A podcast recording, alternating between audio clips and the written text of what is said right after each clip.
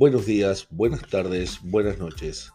Bienvenidos a este espacio de divulgación académica destinado a los docentes de nivel inicial. Somos los alumnos Carolina del Valle Quintero, Carolina Raquel Paz y Victorino Rolando Reyes, perteneciente a la Cátedra de Tecnología Educativa 3, presentando el módulo número 2 al que titulamos Tecnología de realidad aumentada aplicada a través de didácticas significativas que posibiliten el conocimiento y cuidado del cuerpo por parte de los niños TEA, favoreciendo espacios de inclusión genuina en las salas de 4 y 5 años de nivel inicial durante el año 2023, pertenecientes al Jardín de Infante número 901 Tomás Espora de la ciudad de Punta Alta, provincia de Buenos Aires. Los propósitos que tenemos en este curso de divulgación son los siguientes. Que el cursante conozca la realidad educativa a nivel inicial de los niños TEA mediante el recorrido de un trabajo de intervención con tecnologías educativas a fin de favorecer el diseño de prácticas pedagógicas inclusivas. Que aplique diseños didácticos significativos, incorporando a los mismos tecnología de realidad aumentada para potenciar los procesos de aprendizaje de los niños TEA, creando espacios de inclusión genuina. Fundamentación. ¿Por qué consideramos necesario crear este espacio?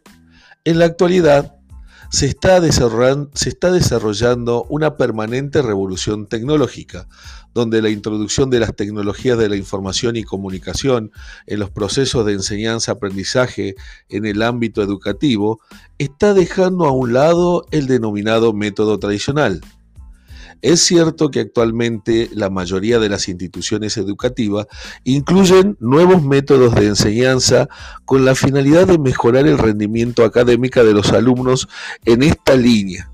La inclusión de las nuevas metodologías está respondiendo a la demanda de la educación. La realidad aumentada, también denominada RA, se trata de una de las novedades de las novedosas tendencias en tecnología que han adquirido un gran auge durante los últimos años. La innovación que aporta la realidad aumentada es que permite añadir contenidos virtuales a las situaciones de la realidad. La acepción más conocida sobre la realidad aumentada es la que definieron Milagram Takemura Utsami y Kishino en 1994, donde se explica que la realidad aumentada se sitúa entre el contexto real y el contexto virtual puro, donde se encuentra situada la denominada realidad mixta. Esta realidad mixta se vertebra a su vez en dos términos, realidad y realidad aumentada. La diferencia entre ambas se dilucida en la proximidad a la verdadera realidad o a la virtualidad pura respectivamente. En definitiva, se puede definir a la realidad aumentada como un sistema interactivo que tiene como finalidad el, acceso a la información de la realidad del mundo y superpone a la sociedad datos digitales en campo real. Esta supone crear una imagen ficticia en modelo 3D texto u otro tipo de información generada a partir de un ordenador. Concretamente, en el ámbito educativo y más precisamente en el contexto del aula de pedagogías terapéuticas, el uso de las TIC empezó a cobrar fuerza.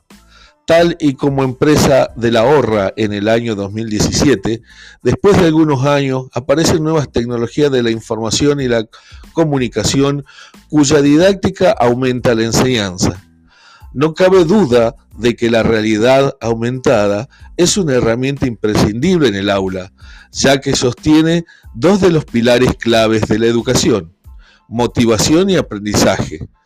Los informes de Horizon Report del año 2015 y 2016 ponen de manifiesto que esta tecnología tendrá un fuerte nivel de penetración en los centros educativos en el horizonte de 3 a 5 años.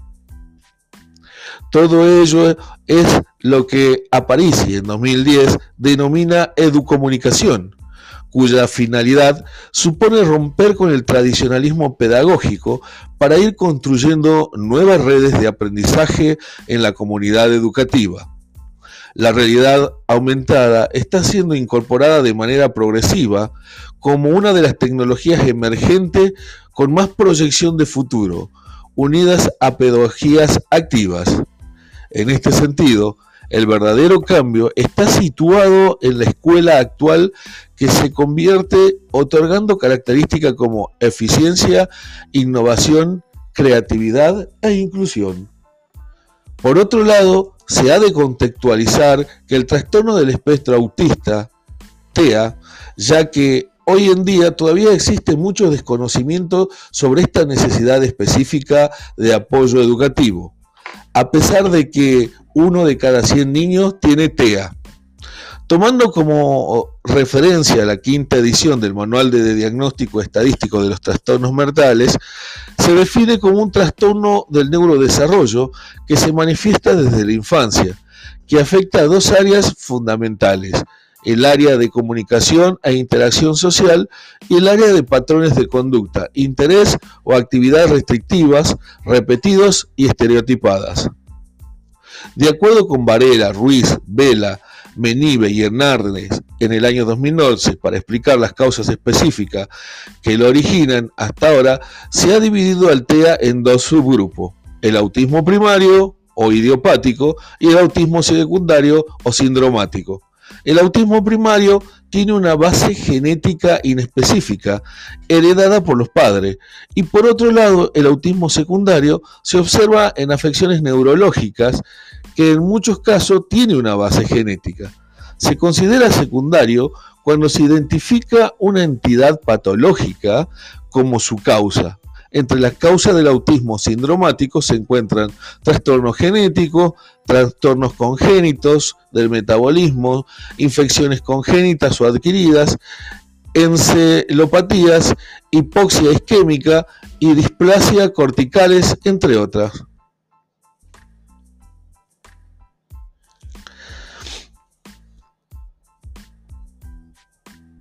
Para establecer un diagnóstico de TEA, de acuerdo con los criterios del DCM5, es indispensable realizar una evaluación integral del sujeto, el cual debe incluir los distintos contextos donde se desenvuelve, como por ejemplo el contexto familiar, escolar y el clínico.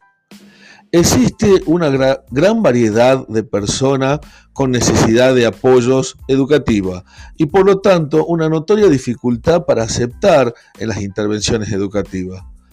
Son diversos los especialistas que trabajan diariamente con estos niños, como médicos, psicólogos, pedagogos, logópeda, etc., en busca de terapias que promuevan la mejor calidad de vida de las personas con esta condición.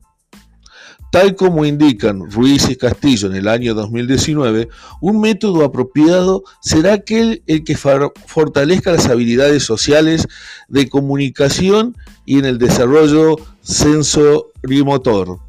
En este sentido, numerosos estudios demuestran que el uso de la realidad aumentada es una herramienta fundamental para mejorar el entendimiento de la interacción académica con el alumno TEA y otorga una nueva oportunidad para atender situaciones de necesidad en el apoyo de los aprendizajes que contribuyan a mejorar las condiciones de aprendizaje. Sin embargo, se debe señalar que muchos de los estudios ratifican la importancia de la realidad aumentada para alumnos con trastorno del espectro autista, son de tipo cualitativo y por lo tanto no se pueden generalizar los resultados. En definitiva, el presente curso de divulgación, y concientización tiene por objetivo obtener como obtener una revisión del estado de la producción científica sobre el uso de la aplicación de la realidad aumentada en la intervención con el alumno que presenta trastorno del espectro autista en forma específica de los niños de nivel inicial y cómo y cómo esta tecnología usada mediante estrategias, didácticas significativas no solo pueden favorecer el aprendizaje significativo, sino posibilitar la inclusión genuina de estos en el sistema educativo. La metodología del presente curso de divulgación será la siguiente. Nos posicionaremos desde la teoría del aprendizaje constructivista y conectivista, favoreciendo espacios de aprendizaje cooperativo, aprendizajes basados en competencia, tutorías proactivas, clases sincrónicas y asincrónicas. Nuestro gestor de evaluación será un modelo de evaluación formativa, continua y permanente. Les damos muchas gracias por, por escuchar la breve introducción que hicimos a este curso y citamos como bibliografía utilizada al Gilbert Cerda, Pérez Vázquez y Lorenzo Ledo, Ledo Carreres y Lorenzo Ledo, la realidad aumentada en la intervención del alumnado con trastorno del espectro autista a través de la producción de la revista científica INFAD de Psicología. Tengan ustedes muy buenos días, muy buenas tardes y muy buenas noches.